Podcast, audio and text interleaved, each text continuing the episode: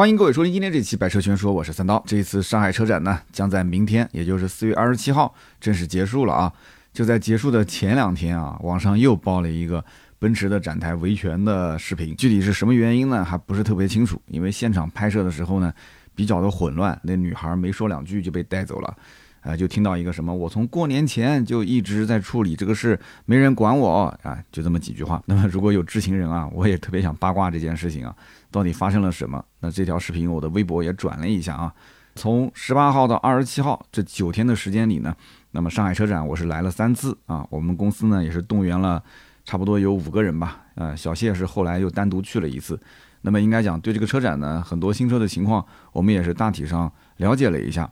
那么这一次呢，上海车展应该讲感触最深的是什么呢？有人说是不是冰淇淋？不，不是，不是。上期节目冰淇淋我已经被人骂惨了啊！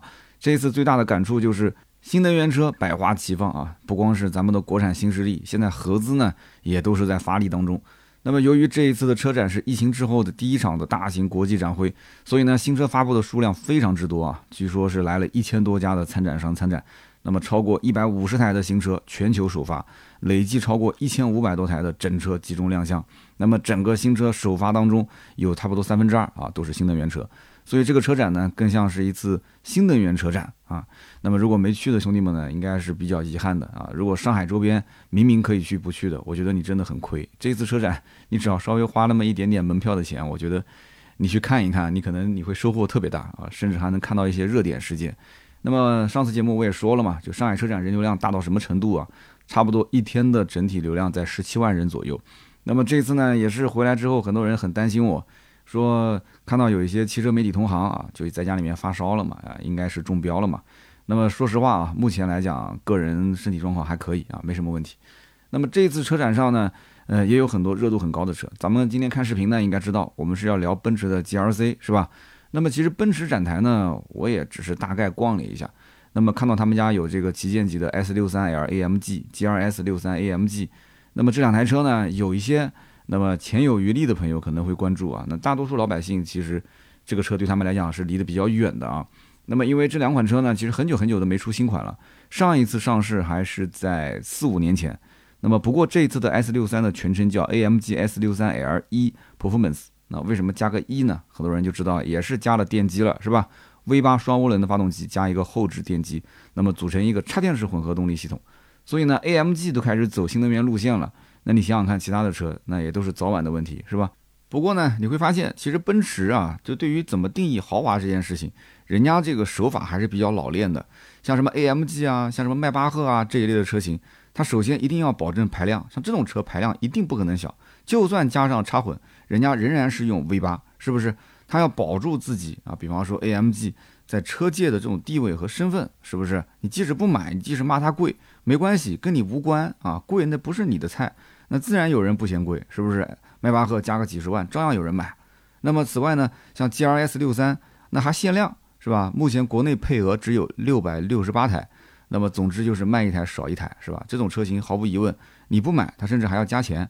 所以呢，有的时候我在想，就什么奔驰不坑穷人，其实指的不是普通的奔驰 C 啊，甚至我觉得都不是指奔驰 E 这一类的车。他这句话其实最贴切的，应该指的就是 S63L AMG、GLS 63 AMG 这一类的车型啊，包括迈巴赫这一类的车型。反正就是一句话呗，你就好好挣钱吧啊，有钱的话呢，就且行且珍惜，是吧？那么我们今天要说的奔驰油车呢，肯定不是这两台，我们要聊的呢是跟老百姓还相对近一点的车型啊，全新的奔驰的 GRC。那么车展上呢，也是公布了它的售价，四十二万七千八到五十三万一千三，这个起售价是比老款贵了多少钱？贵了两万一千五，而这个顶配的售价更是比老款贵了五万七千四，所以这个价格出来之后，大家又说啊不坑穷人。其实我想句实在话，这不是说不坑穷人还是去坑富人的问题，你买不起就是买不起，对不对？贵多少根本无所谓，买得起的，实话讲也会说贵，但是呢心里面呢。他他已经想好了买奔驰了，对吧？那要么就等优惠，那要么就去借钱，是吧？那凑个首付，对吧？那后面每个月的还款多还个一两千，那怎么办呢？这奔驰标是刚需啊，对于很多人来说。那么今天这期节目呢，咱们就好好的聊一聊奔驰的这个新款的 GRC 啊，售价为什么这么贵？跟老款之间有什么区别？配置应该怎么选？适合什么人买？那么首先呢，新款的 GRC 跟老款有什么区别呢？网上已经有很多很多的图文跟视频了，我们简单总结一下吧。那么第一个呢，肯定是车身的尺寸跟它的座椅的布局。那么现在奔驰 GLC 用的是全新的 MRA 二代的平台，跟奔驰 C 是同平台啊，就就不用多说了嘛，因为奔驰 C 已经上了很久了。那么新的 GLC 最大的变化就是上了一个七座版本。那目前在售一共是四个版本，分别是二六零和三百的动感豪华。那么每个版本还对应有五座和七座可选。那么新车型定位是中型 SUV，长宽高呢分别是四八二六、幺八九零、幺七幺二，轴距是二九七七。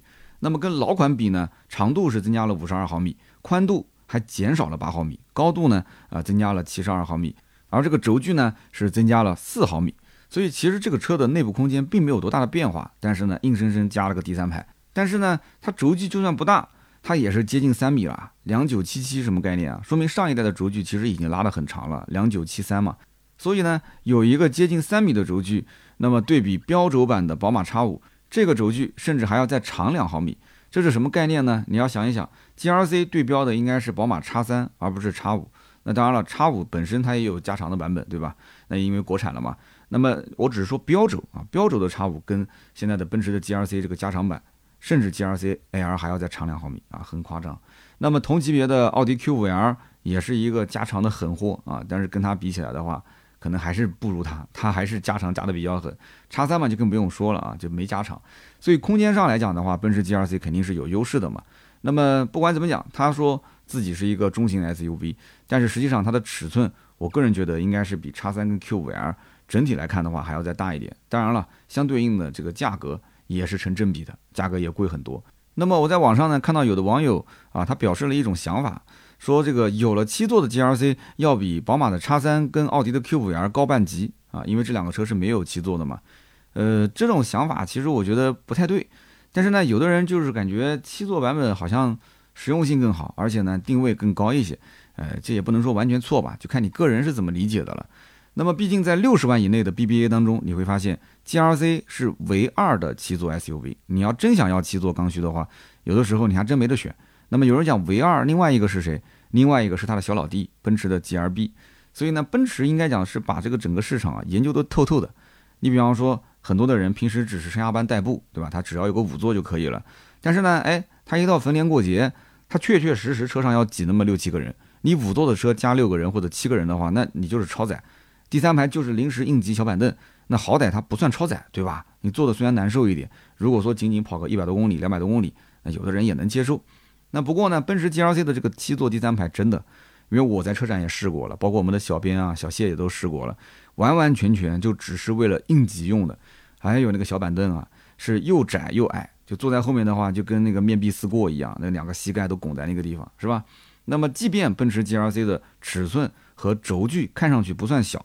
但它毕竟它不是一个中大型的 SUV，它只是个中型 SUV，所以呢，第三排它没有想象中那么大啊。那么你要如果说家里面呢有个儿童座椅，你想说愿意放在第三排，第三排其实是比较危险的啊。如果说你想愿意放第三排啊，第二排留给大人，那那我也不说什么了，还行，没问题，对吧？因为毕竟你放儿童座椅，孩子嘛。那如果说你还要带什么宠物之类的嘛，那你家里面如果坐三个人、四个人，用个第一排、第二排就可以了，第三排嘛就放只狗，是吧？那么第二一点呢，就是全新的外观内饰设计了。这个网上应该看了很多了吧？全新的 GRC 相比老款呢，啊，除了尺寸、座椅布局以外，它的外观设计整体上都是最新的语言。那么奔驰的最新的三角眼的设计还开了个眼角，对吧？那么基本上就是一个拉高版的奔驰 C。还有呢，就是这个中网的设计，大家都知道，你改灯不改中网，你等于没改，是吧？所以呢，这车肯定要改中网。中网呢，它的最大的亮点主要是在高配车型上，高配的中网你远看好像很普通。但是你走近一看，哎呦，上面有一个一个的小小的三叉星。那小姐姐看到三叉星，哪怕她就是有这种什么密集恐惧症，她我我觉得都治好了，因为这三叉星嘛，对吧？你盯着看多爽啊啊！你放在一起看是有点密密麻麻的，挺难受的啊。那么车侧这个部分呢，变化不大，但是尾部的变动还是比较大的啊。除了大灯的设计不同以外，整个车顶你会发现比老款更加高、更加挺。那么为了照顾第三排空间，甚至你仔细看。它的车顶的后半部分还向上凸起了一点点，为什么？它是要照顾车内的这个头部的空间。那么车尾呢？你要远看的话，还那么有一点 G R E 和 G R S 的感觉。所以说呢，奔驰玩这个豪华品牌的设计理念啊，它其实就是先把高端推出来，让大家去熟悉，让大家去认可，然后过个几年再把这个高端的元素下放到低端的车型上，或者是中端的车型上，对吧？其实玩的就是高端蓄能，然后再往下端去释放。那么照搬大哥的这种设计套路呢，其实大家也都知道，对吧？你只要一看上面的 D 级车啊、旗舰级车出了一个什么新造型，用不了两年，奔驰的下面的车肯定都是按照这个设计来。但是这种玩法可以说屡试不爽啊，俘获了一大批消费者的虚荣心。为什么呢？因为你花个四十来万，你就可以买到一百多万的设计，对吧？你要奔驰 C 的话，你花个三十万、三十来万，你就能买到个一百来万的设计，你不爽吗？你心里面很爽啊，是不是？那么新款的奔驰 GRC，我可以打赌啊，开在马路上面，如果旁边没有停着一辆奔驰 GLE 的话，啊，你远看你可能还真不一定能看得出来，这到底是 GRC 还是 GLE 啊？你可能走近之后，你看一下尾标啊，这原来是个 GRC。所以买 GRC 的人心里面他也有这种暗爽的时候，你知道吗？那么外观呢就聊那么多啊，接下来说说内饰，内饰才是这一次最大的变化，也是吸引很多人的点。其实奔驰的车机很一般，奔驰的内饰呢，你要是单独拆开来看，每一样东西也就那么回事。但是呢，它拼到一起，哎，我们讲说中国人对于豪华车的这种概念是怎么形成的？这不就是奔驰、宝马这些车子给大家洗脑洗这么多年之后，形成了说啊，这就是高级感啊，这就是豪华车，是不是？那么你想。奔驰的它的大哥 S 级的内饰很早就换了，奔驰 C 的内饰也换了。那么这一次奔驰的 GLC 毫无疑问嘛，你可以说是大哥 S 级的一个下放，你也可以说跟奔驰 C 级的内饰同款，因为都大差不差，就是屏幕大小的问题嘛。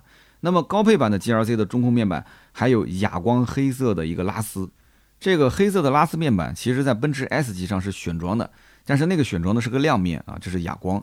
还有十二点三英寸的液晶仪表，十一点九英寸的中控屏，那这个尺寸呢，跟现款的奔驰 C 级是一样的。所以呢，我个人觉得啊，你说它的内饰是 S 级下放呢，呃，只能说是你在抱这个大哥的大腿，你在沾大哥的光。呃，更多的其实它像的是奔驰 C 级，因为它本身就跟奔驰 C 级的底盘就是一样的嘛，对不对？只不过是一个高溢价车型拉高的，然后这样的一个 SUV，它底子其实跟 C 是一样的。那么同时呢，它的这个车机呢用的是第二代的 MBUX 的一个交互系统，虽然说啊跟咱们国产新能源的车机系统是不能比的，但是呢你去看看这个车机，你去用用看，你会发现这个车机虽然功能不是那么特别的好用，但是呢它整个界面做的确实啊有奔驰自己的那种质感这一点不得不说啊，整个的 UI 界面做的确实不错。那么在豪华品牌里面呢，我个人讲啊，就如果你单纯把德系的这几款车放进来比。不仅仅是豪华，比方说你再把德系的像大众这一类的你放进来的话，你会发现其实奔驰的车机啊还不算那么太拉胯，特别是第二代的 MBUX，对吧？基本上你跟它语音互动，它也都能听得懂。然后车载的 App 呢也有很多本土化的软件，像什么 QQ 音乐、喜马拉雅、腾讯视频、儿童读物啊等等，这些都有，对不对？你想听我的节目，买个奔驰嘛，啊，买完奔驰之后里面就会自带喜马拉雅，那不挺好的嘛？而且后期它还支持 OTA 的升级啊。总体上基本上外观内饰就这样。那我们再讲第三个点啊，新款跟老款的配置是有增有减的啊，比如说同是最低配的 GRC 二六零的动感型，新款车型比老款呢就多了 L 二级的智能驾驶辅助系统，还有感应后备箱、自适应远光灯，还有六十四色氛围灯以及后排独立空调。有人说啊，老款都没有后排独立空调啊，这是低配啊，兄弟，这是二六零啊啊，现在新款有了，有后排独立空调，然后有悬架软硬调节等等。那么这些呢都是新款增加的地方啊，你觉得香不香呢？那么同时，新款的四驱系统也是标配了一个越野驾驶模式，那么也有这个下坡速度控制系统。那么仪表呢，它也是展示出很多信息，比方说之前没有的倾斜度、坡度、地形海拔、地理坐标，还有指南针。那当然了，这些功能你要不是出去做一些轻度越野或者怎样，你在市区里面要它干嘛？一点用都没用啊，对不对？你不能说这个车子只卖给重庆人啊！啊，重庆的人天天要爬坡，要看一下这个坡度、斜度是多少，他习惯了他也就不看了，是吧？那么现在新款呢，在越野模式下，它还有透明引擎盖的功能啊，终于有这个功能了。其他品牌很多年前就玩了，是吧？可以通过三百六十度的摄像头啊，在车辆行驶中的路面呢进行一个扫描，把这个状况呢进行一个展现。那么有的人呢叫做五四零，对吧？五百四十度的透明底盘，反正各种说法都有，基本就这么个意思。就是说你要到一些严苛的一些环境里面，你想去做一些轻度的穿越或者是怎样。那么你只有高配的三百车型才有这种功能，有个透明机舱盖确实方便很多。那么在动力方面呢，新款全部都是 2.0T 加48伏轻混，还好还好啊，保住了 2.0T。那么匹配的呢是 9AT 的变速箱。那么260的版本呢，最大马力204匹，最大扭矩320牛米。那么相比于老款呢，多了7马力。三百车型呢，最大马力是不变的，最大扭矩呢提升了三十牛米。那么底盘结构呢，新老款是保持一致的啊，前后都是多连杆的独立悬架。那么并且新款也是标配了悬架的软硬调节，哎，这个我觉得还是挺香的啊。但是相比于老款来讲，新款的二六零最低配少了前排座椅加热，现在成了选装了，要两千九百块钱，并且刹车卡钳的规格也降低了。那么之前全系都是标配四活塞的固定式卡钳，现在新款的 G R C 幺六零的前轮它只是浮动式卡钳。那么不过总结来说呢，新款的奔驰 G R C 之所以价格会贵不少啊，除了看得见的外观内饰的变化以外，像什么悬架软硬调节啊，L 二级的智能驾驶辅助啊，这些都是标配，所以这也是它涨价的理由之一。为什么？因为它增配了，是吧？那么到底配置怎么选啊？要不要买七座？给大家说说我的想法。目前呢，新车的售价四十二万七千八到五十三万一千三。那么看似一共有八个配置，但是你仔细看，其实就四个配置，就是二六零动感、二六零豪华、三百的动感、三百的豪华，就这样。而且每个配置它有五座，还有七座可选。但是要我说呢，其实七座版本呢，只要不是刚需，我个人是不太推荐的。那个七座真的是，就是有点为了七座而七座的感觉啊。那么同样版本的五座跟七座之间的配置没有任何的区别。二六零版本的七座比五座贵了一点零二万。那当然了，相比于四十来万的车，一万多块钱，有人觉得说两个座椅，对吧？又是奔驰家的两个座椅，一万多块钱好像也不是那么太贵。偶尔应个急啊，有总归没有好，是吧？我可以不用，但是我得有。三百版本的七座比五座版本贵了六千块钱，所以就这么一个差价。那么你觉得是大还是不大啊？有人觉得说这个差价不大，对吧？那咱们就上七座。但是你要觉得差价大，而且没什么用，那其实五座你其实得到的空间体验肯定是比七座要好很多，是吧？那么这个预算其实说句实在话啊，你只要不是刚需，你可以拿这个就是差价的部分一万来块钱，你可以买配置更高的版本，或者说你可以用来去选装其他的一些更实用的配置。那么其次呢，你想一想，如果你之前就关注过奔驰 G L C，而且你差一点就下手了。你那个时候就是你觉得五座不够用吗？其实是够用的，只不过这次出了个七座，你可能心里面就会觉得说，哎呀，你就开始往上靠了嘛。啊，你是不是有的时候啊，偶尔啊会坐那么六个人，会坐那么七个人？但是你一旦买了七座，还是那句话啊，你就会损失掉五座版本的空间的优势。七座只是应个急，长期不用，但是又损失了五座版本的内部空间。所以这就是我的一个观点啊，我个人还是推荐买五座，但是也是根据个人的情况而定啊，这个不是说必须的。同时呢，你再想一个问题，就是你在看奔驰 G L C 之前，你有没有去对比过隔壁的宝马叉三跟奥迪 Q 五 L？如果你曾经纠结过，哎，那你就想一个问题啊，那两款车它没有七座啊，它没有七座，你为什么当时要对比你，而且还纠结呢？你说明还是要这个车的本身，而不是说座椅的多少啊，越多越好，不是这个概念。那么包括你像宝马的叉五海外版本，它是有七座的，但是国内是没有的，这个也没怎么影响它在国内的销量，是不是？那么很多人看来看去，那你总不能说因为要一个七座啊，怎么样从叉五升级成叉七，那预算也不够啊，是不是？所以七座对于很多人来讲都不是刚需，只不过因为它有这么一个版本，它就会让你们心里痒痒的。而且奔驰也很坏啊，也没说七座跟五座多个两三万，就多那么一万来块钱，就多那么六千块钱，是不是？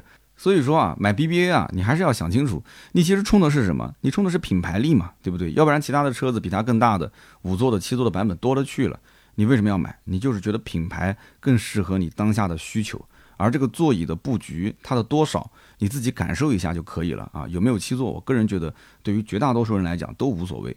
那么当然了，七座如果是刚需，第三排的话一定要去感受一下。这个即使是刚需，第三排它也仅仅勉勉强强能坐人而已。那么对于刚需用户，你到底刚到什么程度？你是刚到每一周你都要用到六七座，还是说你一年就那么一两次，甚至只是想象中那么一两次用到第三排？第三排座椅你要坐多久？是跑一百公里、三百公里，还是跑一千公里？所以这个第三排对于每个人来讲，它的意义是不同的。这一点你一定要考虑的清清楚楚啊，不要买错。那么至于配置上来讲的话，我觉得其实价格最低的那个版本，四十二点七八万的 G R C 二六零动感已经是足够了啊。这个车呢，怎么说？奔驰虽然说啊有点价格偏高，但是它的入门的配置确实也不算太低啊。二点零 T 加九 A T 啊，即使是一个入门的版本，它这个功率是比较偏低的，但是实际上啊，我个人觉得也够用了。你自己试一下就知道，也够用了。西部气囊、悬架软硬调节、越野模式、L 级的智能驾驶辅助，这些配置也都有了。那么也并不是说啊，有钱人那么好被骗，是吧？人家也不是盖中盖的版本。我倒是觉得啊，这个最低配应该是卖的最好的啊，因为毕竟这个标嘛，对吧？大家都是认这个标，又想买个 SUV。那么这个奔驰的 GLC 呢，对于很多人来讲啊，比 GRB 的入门级别要高一些。那么再往上它也够不到 GRE、GRS，是不是？所以呢，就买个最低配的版本，买个标就可以了，其他呢就不要多想了，是不是？那么其次呢，你要如果说预算再多一点，那你就考虑 GRC 三百动感。那么动力方面呢，也是有所提升，配置上面呢还多了三六零全景影像。那么包括越野模式的透明底盘，还有运动外观套件，无钥匙进入，真皮的电动调节方向盘，方向盘记忆，手机无线充电，驾驶座椅的记忆，多功能的后视镜等等。那么至于说顶配啊，顶配我觉得就没必要了啊，贵了四万六，只是多了一套大轮毂，然后 HUD 抬头显示，柏林之声的音响，主要就是个音响贵啊，还有就是数字大灯，这个华而不实，意义不大。还有什么 AR 实景导航，这个就更是虚头巴脑的东西了，就是我觉得没有任何的必要了。那么再聊一聊什么人适合买。其实一句话总结就是，家里面觉得缺一辆奔驰，而且只要 SUV 的，那基本上手头四十万左右的预算，你肯定就是看 GRC、宝马 X3 跟奥迪 Q5L。但是这三款车呢，你会发现 GRC 呢是女为主，男为辅，就大多数是女车主；而叉三呢是反过来，男为主，女为辅，很多男生喜欢，女生不太喜欢。那么 Q5L 呢，男女生基本上各占一半啊，因为这个车型相对偏中性化。那么选 GRC 为什么女性多？其实我觉得还是女同胞可能觉得这个豪华是第一位的，颜值是第一位的，其他的至于什么机械素质啊，包括她也不会去研究这些车子什么什么什么问题啊、缺点啊，没有什么女生天天泡论坛啊、泡什么微信群啊。但是男生不一样，男生会天天去研究这些东西，就研究来研究去之后，他会发现啊，好像其实 GRC、宝马叉三那都是豪华品牌。但是呢，好像奔驰 GRC 除了豪华，其他也没什么东西了。但是宝马呢，它有一些啊，传说中的所谓啊操控性好啊，为了操控不去加长啊，有一些信念，有一些信仰。哎，他会有些人就是想到这个，然后呢就开始去研究，他会泡论坛呀，他会去看帖子呀，他会去在微信群里面跟车友去交流啊，想来想去，最后入迷了，就买这么个车。所以呢，这个也是跟他的行为习惯有一定的关系啊，消费习惯。Q 五呢这一类车主，我觉得研究的应该不是特别多。看来看去，反正觉得说性价比不错啊，也是 BBA 当中最便宜的，空间也挺好，配置也挺高，对吧？最关键就是它的入门价格低嘛，所以呢，买 Q5 的人主要就图性价比，是比较实惠的这一类的人群。但是呢，不管怎么讲啊，GRC 这个产品其实就算它把它的这个车型拉得很大，轴距也是拉得很长，这个车啊，其实说到底，它的平台底子还是跟奔驰 C 级是同平台的产品，所以说有一个奔驰标放在那个地方，它又是一个 SUV 的车型。那么它在整个同级别里面，应该说是溢价最高的。这台车真的值四十多万吗？你仔细想想看，如果不挂个奔驰标，它值四十多万吗？主要就是这个标值钱。但没办法啊，奔驰车标不仅仅在中国的认可度高，这个车标放到全球任何一个国家，认可度都非常的高，这是硬通货啊。所以呢，我相信相同的预算，男性呢应该会选级别更高一些、用料更好的轿车啊，五六亿他可能会首选。那么更何况现在的奔驰 GLC 价格那么贵。如果没有优惠的话，那它最低的落地价要到四十七八万了。四十七八万这个价格的话，那真的是你是躺着选了。那 BBA 里面很多车躺着选，轿车就更不用说了嘛，对吧？那么这个价格其实比哪怕就是同级竞品叉三以及奥迪的 Q5L 都要再贵上十几万，真的。你这么一对比，你觉得奔驰 GLC 新款还香吗？所以你肯定还是要等优惠，你说是不是？所以呢，总结来讲，这一次奔驰的新款 GLC 之所以推七座版，我个人觉得它只是为了丰富一下 GLC 的产品线。啊，花很少的成本做出这个所谓的同级独一无二的一个特色啊，做差异化，那么以此来提升产品力，增加大家的这个关注度。那主要的目的呢，还是想给 GRC 的客户呢多一点选择，然后呢多多去吸引竞品的那些备选的车主，让这些车主呢能关注自己。至于买不买，那就另当别论了，是吧？那么七座版本其实对于刚需的人群来讲的话，这个空间真的你一定要想清楚啊！再提醒一下，你想五十万左右，不仅仅能买燃油车。现在有很多的新能源车都可以考虑，五十万左右的话，理想 L 九都可以买到了。那个车多大，对吧？未来的 ES 八这车也是中大型的新能源 SUV，配置也高，那么动力就不用讲了嘛，电动车，再加上空间，是不是？人家服务也是吊打奔驰啊。所以不管怎么说，燃油的 BBA 现在已经不是唯一的选择了，有很多可以平替的，是不是？而且人家的这种每一个产品的定位和理念。现在其实很多人都是能接受的，什么移动的家啊，什么高净值私域社群啊这些。那你即便是买燃油，你其实也可以看一看隔壁的，比方说沃尔沃的 x C 九零啊，林肯的飞行家啊，凯迪拉克啊这一类的，对吧？凯迪拉克 x T 六这一类车都多了去了。所以这种是真正意义上的六七座的版本的 SUV，空间也合适。我也拍过视频，那个叉 T 六，对吧？关键价格是真便宜啊！你跟奔驰 GLC 比的话，那真的是那不是说差个小几万，那差了将近十来万块钱啊。高配的 GLC 落地都要到六十万了，这个预算完全可以直接奔宝马的 X5 跟奥迪的 Q 七了。所以说这一次的 GLC 推个七座版本啊，看似是把自己放到了一个号称是六十万以内啊，空间最大的七座的 BBA 的 SUV。但实际上来讲的话，它更像是借七座之名来给自己涨价啊，找一个理由，或者说给了 GLC 一个合理的让你去选择它的理由，因为其他的车没有七座，只有它有七座，是吧？那么之前 GLC 也就才四十七点三九万，它并没有突破五十万，但是新款凭借这么一个七座版本，直接就破到了五十三万，是吧？顺势抬高了自己的这个啊身份和地位，感觉好像就压别人一头。所以奔驰、宝马、奥迪特别有意思，你看。奔驰跟宝马一直都是以涨价来提高自己的身份，即使周围的燃油车，湖北的那一次大降价啊，即使周围的新能源车一直在不停的跟着特斯拉一起内卷价格，但是好像并没有影响到奔驰和宝马这种品牌，是吧？所以最后呢，总结下来来讲啊，家里面如果说有 BBA 的，基本上最近这几年应该也不怎么会再换 BBA 了啊，都会考虑加个新能源作为增配。那么新款的 GLC 适合什么人？我觉得更适合家里面真的没有买过奔驰的、缺奔驰的消费者。你们说对吗？那么如果是你啊，花五十万左右想买一辆车、买一辆 SUV 的话，那你是买传统的 BBA 的这三款车型，还是去考虑那些二线的豪华品牌，又或者是考虑那些新能源车呢？哎，大家可以在评论区交流。那么以上呢就是关于新款的奔驰 C 我的一些分享，好吧？那么大家不要忘了啊，节目的最后呢，可以给我在播放页面的右下角点一下头上月票啊，月票对于我很重要。每一期节目呢，呃，你可以看看手上有没有多余的月票，只要签到就可以赠送给你。月票投给我呢，也可以增加我的曝光度。希望大家多多支持啊！咱们免费的节目确实坚持这么多年也不容易啊，坚持做还要坚持被骂啊。那么接下来呢，咱们就聊一聊身边事啊。昨天呢，也就是星期二，我做了一场直播，我不知道有没有朋友看了啊？下午的四点左右。我当时开了一辆哈佛的二代大狗，然后去到了一个露营的基地，做了一场这个露营直播。现在厂家呢，其实根据车型的特色啊，都会做一些这种场景化的直播。那么毫无疑问，你像哈佛的二代大狗啊，厂家说叫做四分之三刻度的朝野座驾啊，四分之三刻度什么意思呢？就是零刻度，呃，也就等于轿车；四分之一刻度呢，相当于是旅行车；四分之二刻度呢是城市 SUV；四分之四刻度呢是专业的越野车型。那么，因此他给自己定义叫四分之三刻度，就是比城市 SUV 多一些越野性能，比越野 SUV 呢多一些舒适度。哎，你看，就是你只要有钱，找一个好的营销公司，人家就给你想个好点子，是吧？哎，我觉得这个点子想的不错，但你认不认可呢？哎，大家可以交流一下，是吧？所以这一次呢，给了我一辆二代的哈弗大狗啊，不是送给我啊，就是借我去开那么几天，然后呢，让我找个露营的营地，然后把车子放在那个地方，做一个场景化的讲解。那这个我比较擅长，对吧？本身我就是做销售的嘛。那么有这么一个场地呢，确实拍出来的效果也很好看啊。那么做了一场直播，跟大家今天聊什么呢？主要就是讲一讲关于这个露营啊。因为我节目当中呢聊这个聊的也比较少。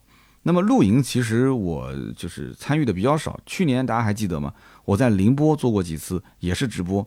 那么当时也是是牧马人，呃，希望把这个直播的主题做成跟露营相关的。然后在宁波当地呢，正好我和他们吉普 4S 店的总经理啊，投资人。关系不错，那么呢，他自己也有几个这个露营的营地，那么开着车子去他自己的营地里面去做了几场，感觉也挺好。那当然了，这个所谓的感觉好，主要原因是什么？是前期我什么都不用做，我只要人去就可以了，车子也是他提供的。然后呢，这个露营营地现场也会有人把所有东西都布置好，你过去之后只要带张嘴就可以了，坐下来就吃，对吧？张嘴就讲车，张嘴说车，坐下来就吃东西。但是如果你要让我，比方说一家三口。我们准备周末去做个露营，那就很烦了。你要准备很多东西啊，呃，又什么野餐垫啦，又是什么帐篷啊，又是什么桌椅板凳啊，又是什么吃的喝的呀。你要准备很多东西，而且往往你说一家三口没意思，可能都是两家人或者甚至三家人拼团一起啊，开这个一台车、两台车就这么去了。那么到了露营营地之后啊，如果是公开的一种营地，你可能还得要去，就是免费的营地啊，你还得要去。找一个好的位置，还跟别人去抢啊！来晚了，你可能都像树荫底下呀，或者那种空旷的地方，你就找不到了。你只能在那个拐角，甚至在垃圾桶旁边，你才能找一个位置。好不容易搭那么一个帐篷，所以营地这个东西呢，现在也有很多可以提前预约付费的。你像我这次去的就是，而且非常巧，我是怎么找的？我一开始是在大众点评上面找南京的露营营地。我一开始在想，南京应该露营这个东西吗？南京好歹也是个准一线城市，应该挺发达的。结果一搜发现没多少。就那么几家，就那么几家，而且很多都特别特别的偏。我找了一家还相对来讲离市区、离这个河西，也就是我们南京的这个新城啊、新城区，相对比较近，开车十来分钟，在江心洲。结果呢，哎，我看那个看这家人名字，就是这个店的名字就很熟悉，就感觉我在哪边听过。结果呢，我就在我的微信里面这么一搜，哎，结果一搜发现这个老板我还认识。那么再一聊呢，又发现他还是我表弟的同班同学。那么就这么一层关系，他也认识我，我一说名字他就知道了嘛。然后这么跟他一聊啊，一开始我还担心费用会比较高啊，结果这哥们儿是给了我一个真真正正的熟人家，就是熟到什么程度？熟到就是报这个价格我都有点不好意思了。我觉得纯粹就是在帮我的忙啊，意思一下。那么我当时还提了另外一个要求是什么呢？就是我希望能把车开到草坪上，因为我知道很多像这种商业化的营地，它的这个草坪是要定期护理的啊，这个费用还挺高的。那你把车开上去之后，那不管怎么讲，对草坪还是会有一些伤害的啊。哎，结果呢，人家也是很爽快就同意了。所以有的时候我在想，就是你跟熟人之间要是谈合作或者怎样，呃，我总结几个点啊，就是简单讲讲我的观点，不一定对。首先就是你一上来不要跟他拖拖拉拉、支支吾吾的，你直接表达你的需求。你说我要借你的这个露营营地，但是费用方面呢，就大家也是熟人了，能不能给一个成本价，对吧？那以后有机会，你比方说你要用车，你要找我买车什么的。只要是南京跟车相关的 4S 店、二手车行、买车换车、修车这些，包括维权啊，你都可以找我。人家一时半会肯定也不会找你这方面的事情，对吧？但是话呢，肯定要这么说，说的漂亮一点。其实我不说嘛，社交最根本是什么？是资源置换。嗯，而且我相信今后我也确实能帮他，因为他既然做露营营地，他既然要，他还自己开了一家店啊，自己的一个独立的品牌，就是做露营设备的。那将来自媒体这一块，我也可以确实能经常去他店里坐坐啊，一起聊聊天啊。甚至他来我的办公室跟我聊聊天，我肯定是知无不言的，会跟他说很多的一些东西。其实这一次露营之后，我也是跟他坐下来聊了有差不多一两个小时啊。我相信对他来讲应该会有一些收获。那这些都是无形的嘛，所以熟人之间首先要把需求一定要说清楚啊。我想要价格低一些，我想要成本上控制一些，那你就不要扭扭捏捏的上来就说，对吧？你又想装有钱人啊，这钱不是问题。然后呢，又希望你价格能不能给我低一点？这种是最讨厌的，人家也讨厌，知道你心里面的小心思，然后你嘴上又不说，啊，大家又很尴尬在那边，是吧？我就直接讲说，越便宜越好啊，你给我个成本价就行了。我就差说你，你这次干脆免费给我用吧，你下次我再给你想办法还回去。有人讲金牛刀你格局不够啊，等会儿我来读条留言，就是这么批评我的。所以呢，我是直接说啊，直接说。那么第二个呢，就是你比方说我要把车开到草坪上，其实我也知道。就是露营营地开到草坪上是比较难，真的。我上次去宁波那个直播，他即使是他自己的营地，老板自己也有点舍不得啊，也是在那个草坪的周边，就是稍微有两个轮子搭到一点草坪，然后就是给人感觉好像是在草坪上，又没有上去的感觉，也只是这样，仅此而已。那么这一次他是非常爽快的就告诉我说可以，车子就开上去吧，没关系。但是我们从来不开，员工的车不开，包括我们客户的车子也都是不给开的啊。这次给你破个例。所以这也是为什么这次我做直播的时候，很多人问我说：“这个草坪你怎么能上去的？”还有人说：“我说你是不是违规上去的？”我怎么可能违规呢？我这么大的动静在那边做直播，播了一个多小时，我前期的准备工作还要准备个两个多小时，我车子就一直停在草坪上。你开玩笑？你这种商业化的露营营地，你停那么久，你当做人家工作人员真的是看不见吗？那怎么可能啊？而且都是他的整个的营地也没有车辆进出的口子呀。也是他特意放了一个口子才让我进来的，要不然怎么可能停在草坪上面呢？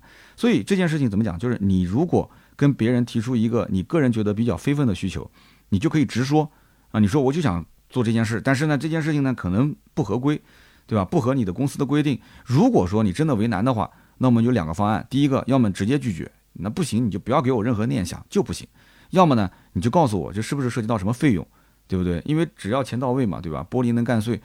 你说涉及到费用，那无非就是草坪你后期可能要重新调整、重新养护的话，那我要如果能承担，你好比说报价报个三百、五百，报个一千、两千或者怎样，那我能承担，那我就我就咬咬牙就上，对吧？那如果说我不能承担，你说那不行，这个草坪你要上至少给两万，那对不起，我怎么也就不上了。那实在不行，我再换个其他的营地，或者我就想想办法调整一下我的位置，对吧？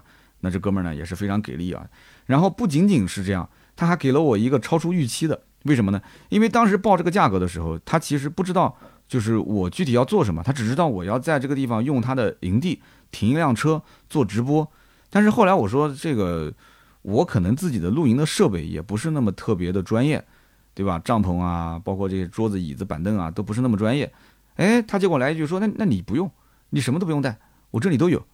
啊，他不仅仅提供了设备，他后来又跟我讲说，那你到时候现场你不能光坐着，你还要吃点东西什么的。我说对啊，他说那没关系，我都给你安排，啊，把那个呃，包括那个叫瓦斯炉啊，包括那个电烤炉啊，然后他现场的帐篷、桌椅这些东西全部给我安排的好好的，包括食物、饮料都给我安排的好好的，然后没加钱，还是在原来的费用里面，所以就你看他会做生意啊。就超出你的预期了，我还问他，我说那你这些当时报的那个费用还要额外再加？还不用不用不用，就在那个费用里就可以了。所以他是最后整体打包的这个费用，就真的是低到让我都有点不好意思了。这就是朋友之间相处嘛，对吧？说实话，我们俩之前也没见过啊，但是呢就知道他是我的表弟的同班同学啊，他也知道我啊，也一直在做汽车这个行业，但他也说不上来我具体是做什么的，是是做汽车媒体还是卖车还是怎么样？好像什么都做，但是呢好像又不像。又不像什么猴哥啊、八戒啊那么有名啊，他其实跟他们也都认识啊，也都关系不错，所以呢，他就那天就认见到我之后，就今天就跟我讲，啊，就你现在做什么呀？然后就问我做的怎么样啊？那说明什么？说明我的知名度还是不够高嘛。然后我就跟他讲，我说我是属于汽车垂直类的汽车媒体啊，然后巴拉巴拉就说了一堆啊，所以呢，就跟朋友聊天，你看又多认识了一个就是真实相见的朋友啊，以前是只是加了微信，是一个网友。那么大家聊的也挺好，那么今后呢，肯定也都会有一些业务上的这个互相的交流。他也跟我说了，他说我这边设备也都很好，而且厂家都是指定的一些，就直接订购的啊，然后自己的这个厂牌，所以以后他的这些什么录音的设备，你说不定就能在我的商城里面看到啊。将来我会可能包括直播的时候带带货呀，我可能带的就是他的一些设备啊，这很有意思。这关系不就这么来的嘛？生意不就这么一点一点就做起来的嘛？对不对？我觉得这个人很靠谱，那他也觉得我靠谱。那我也有那么一丢丢的流量，我们就互相扶持扶持嘛。朋友就这么回事，就你抬抬我，我抬抬你。有的男人之间交流就是看气场，就这个人呢是不是个实在人？这个人呢他的认知啊，包括他做生意的各方面的为人处事，就那么一两件的小事，其实你看一看你就很清楚了，对吧？这个朋友值不值得交，值不值得长远的交，值不值得深交，对吧？那么怎么说呢？总而言之，其实我还是那句话，就是中国这个社会呢是差序格局。就是讲白了，就是还是要沾亲带故，有那么一点关系，事情都好办。他毕竟是我亲表弟的啊，亲表弟的同班同学，有这层关系，所以他信任我，我也信任他。甚至啊，就这场露营的直播做完之后，我回到公司，幸好问了一句财务，我说那个露营的钱你昨天转了吗？哦，我忘了，就是我的全部结束了，车都开走了啊，就是他忘了，他没打钱。你想想看，吃了饭嘴一抹没给钱走了，老板也没问你要。所以说还是非常上路子的啊，上路子说我们的方言。然后呢，这个我就我就回来给他转了个账，然后跟他讲非常谢谢，有机会我们再聊。他说没事没事，都是小事啊。所以这就是做人做生意的一个方式啊。今天跟大家分享分享。那么关于露营呢，我的总结啊，可能不是特别专业，就是我感觉露营就是换个地方吹牛逼，就是你想跟别人吹牛逼的地方，无非要么就是去茶社、去咖啡馆，要么就是去饭店，你总不能把人家请到自己家里面，对不对？但是呢，哎，露营这个环境就很好，对不对？又亲近大自然。有的人喜欢雨天啊，在外面露营；有人喜欢晴天；有人喜欢大太阳；有人喜欢就是稍微阴凉一点；有人喜欢晚上啊；有人喜欢白天。反正露营呢，就是换个环境啊，就跟大自然亲近一点，然后就找个这种比较舒服的地方，就吹吹牛逼嘛，就这么简单。那么我个人觉得呢，如果时间允许，我当然也是希望多到大自然里面去放空一下自己。但是现在真的是太忙太忙了啊，等以后退休再说吧。好的，那么今天身边事呢就聊那么多，下面是关于上期节目的留言互动。上期节目的留言区啊，那可以说我是被骂到已经有点自闭了啊。当然了，我脸皮比较厚，很快我也就恢复了。其实说实话，大家骂的有道理啊。这篇文章呢，我后来又反复读了两遍。就是如果我换位思考，我作为一个听友，我作为一个读者，然后呢，我认为你三刀还是算有那么一些流量的播客，那我现在心里的情绪，我需要被认同，我需要被认可。但是我在听你节目的过程中，我没有听到你跟我情绪上的共鸣，而更多的呢，我听到你在那边解释，你在解释这件事情的事实情况是什么，你在解释你所看到的所谓的真相是什么。对不起，互联网不需要真相，不需要真相，要的就是态度，要的就是情绪，对不对？换句话讲，现在在网络上说几句真话难不难？有人说不难，我告诉你很难。不仅仅说真话难，这年头在网络上。你想说人话都难，不是说真话，是说人话都难。所以关于上期节目呢，我也不做过多的解释了啊。如果你跟我之间观点不同，你骂我两句，其实我觉得也是应该的。那我既然作为一个公众的自媒体来讲的话，那我发表我的观点，我又不是人民币，也不可能人人都喜欢，对不对？那你骂我，我就立正挨骂，就这么简单嘛，是不是？那么只是希望大家呢，呃，有空的时候再回来看看我啊。如果你暂时性的取关我的时候，你就取关吧，反正你现在情绪也上头了，我也劝不了你。那么今后如果你还能想我的话，你今天还能听到这段留言，说明你还不是对我那么恨之入骨啊。有机会再回来看看，好吧？那么说说留言吧。第一位听友叫 A U T O T E D 啊，Out Ted，他说我支持三刀。那么首先这是个敏感话题，网上很多人不假思索的都会随大流一边倒，稍有不慎就会被群起而攻之，仿佛就站在法律和道德的制高点。而反转的事情也很多，是需要保持冷静客观、多角度的思考和评价才行。他说三刀这一次哪里在洗啊？字里行间隔三差五的都在说宝马的不好。啊，他只不过提出不要去暴露个人的隐私信息啊，让大家去冷静的想一想，这本来就是正确的观点，观点很好，我很支持。那么第二个，很多人在某些情况下都非常容易冲动，但是后来再想一想啊，冷静下来想一想，都会觉得说自己某些方面做的不好，这个时候呢就需要自我反省。经常反省的人其实已经难能可贵了，对自己多一些思考和自我审视，这样难道不好吗？他说，就拿我自己来讲啊，我是有轻度的路怒症。啊，我不喜欢被人冒犯，我也尽量不去侵犯他人。但是被冒犯了，我就非常容易发怒啊！我也会经常反省，尽量保持节制，保持豁达。那么大家一起进步啊！啊，其实像这种留言，就有的时候不能引起共鸣，别人会说你干嘛？你再过来跟我说教吗？啊，那就不说什么了。接下来呢，这一位叫做 Rble 阿伯是吧？他说：刀哥，我在北方省会城市的合资车企上班，几年前厂内的德国人背着书包往外走。保安不敢检查书包，而中国人背着书包往外走，必须打开检查一下。这种行为遭到了中方员工的质疑，用简单粗暴的方式把保安给骂了一顿。那么随着事件的不断发生，保卫科也意识到了问题的严重性啊。现在呢，索性大家都不查了。他说，作为当事人来讲的话，当我看到老外自由通行，而我被拦下来的时候，感觉就特别的气愤啊。他说，我也骂过保安，怎么说呢？这件事情，我觉得是不是比？宝马 mini 展台上面发冰淇淋还要严重的多啊！这种车企骨子里面，我觉得就是看不起中国人啊，他就觉得说中国的这些员工就是过来打工的嘛，对吧？就是把它当工具用嘛。好，外国人过来，我觉得应该不是流水线上面的一线工人吧？那么这一些人在他们眼中是不是哎呦感感觉高人一等啊？都是外国派过来的高管、高级工程师。但是你在这个企业里面，你是不是就应该接受统一的检查？那我不知道检查的有没有特定的要求啊？比方说是什么流水线上过来的这帮兄弟。每个人要查一遍，还是说不管是谁，只要是从这个门出去啊，一线的工人、中层的领导，甚至高层的领导都得要查包。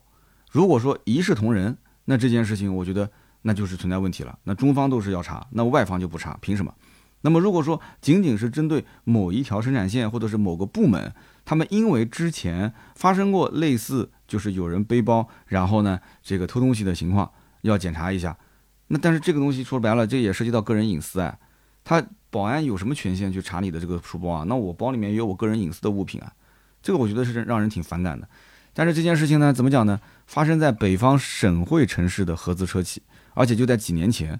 其实听到这条消息，我也是挺震惊的，就说明有多落后啊！就是从管理制度上来讲有多落后，而且从管理人员的这种思维意识上来讲，我觉得这家车企应该也，除非是啊。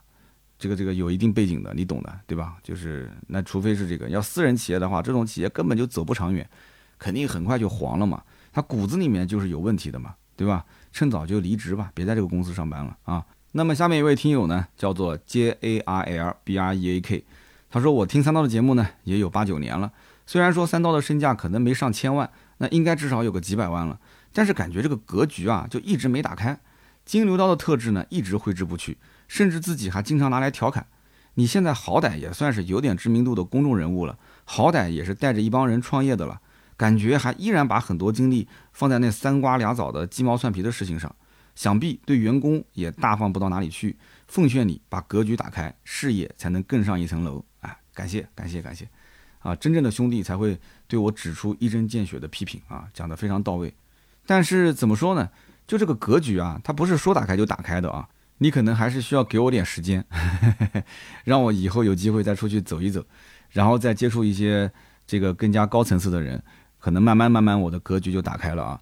但是有一点我不认可啊，你说三刀你整天就是研究那些三瓜俩枣的事情，而且对自己那么抠，你对员工肯定也好不到哪里去。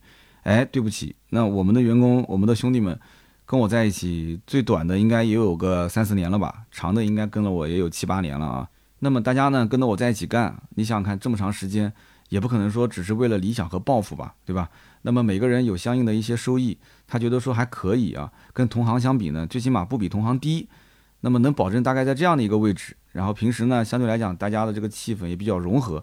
我们公司呢也没什么勾心斗角的事情啊，大家偶尔要是请个假什么，照顾一下家庭，我也是比较支持的啊。我永远觉得就是说，你如果能对家人好，你如果特别的孝顺，那你对于公司来讲忠诚度是不会差的啊。你对公司的整体的付出，你的人品各方面也不会有什么问题。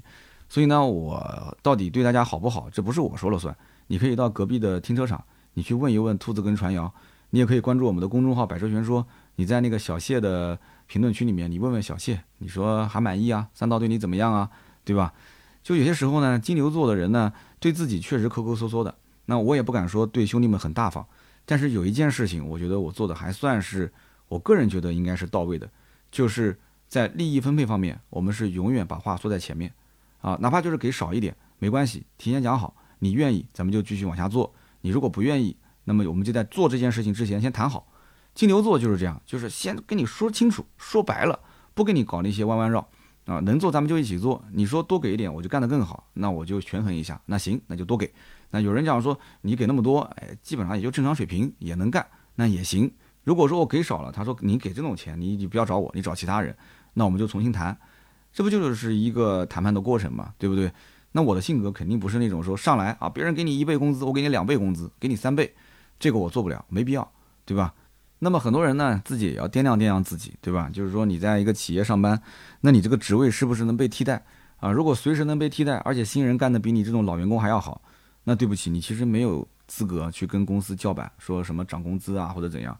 但如果说确实你是越做越专业，越做越符合公司的这种要求，甚至超越公司的要求，那你肯定是有资格跟老板谈的嘛，对吧？我在我们公司也是这么讲。第一个就是怎么去涨薪资，我也教了他们一些方式跟方法。那么第二个呢，就是，呃，如果能创业，三十到三十五岁之间啊，我觉得这个年龄段你能出去就出去，你要是出去不了，不具备条件，那你就老老实实，你就在那边好好干，长期的干。现在换份工作其实也不容易啊。那行啊，就聊那么多吧，也是感谢大家，不管是对我的表扬肯定，还是对我的批评建议啊，我都是会每一条都看。啊，那么有则改之，无则加勉。大家有情绪呢，就稍微缓一缓，好吧？那我作为一个还有那么一丢丢流量的公众人物啊，如果上期节目有些地方说到你不爽了，或者是说的有些言语不当的地方，希望大家多多见谅啊。能支持我呢，尽量多支持支持我啊。月票该投还是要投，播放页面的右下角。那么如果说你不支持我了，你想取关了，可以大家互相先冷静一下啊。你可以先不要点取关，你先别听嘛，你干嘛要取关呢？你先去缓两天，缓一个月，对吧？缓两个月。你回头有机会再回来听一听，如果还是喜欢，你就留下，是吧？实在是不喜欢，听到我声音就讨厌，那那个时候你再取关也来得及嘛？好吧，好的，以上就是本期节目所有的内容，感谢大家收听。如果想看我更多的视频内容呢，你可以关注哔哩哔哩的百车全说，抖音的三刀砍车。那么想进群的话，可以关注我们的公众号百车全说。那想跟我及时互动呢，可以上我的微博百车全说三刀。今天这期节目呢就到这里，我们下一期接着聊，拜拜。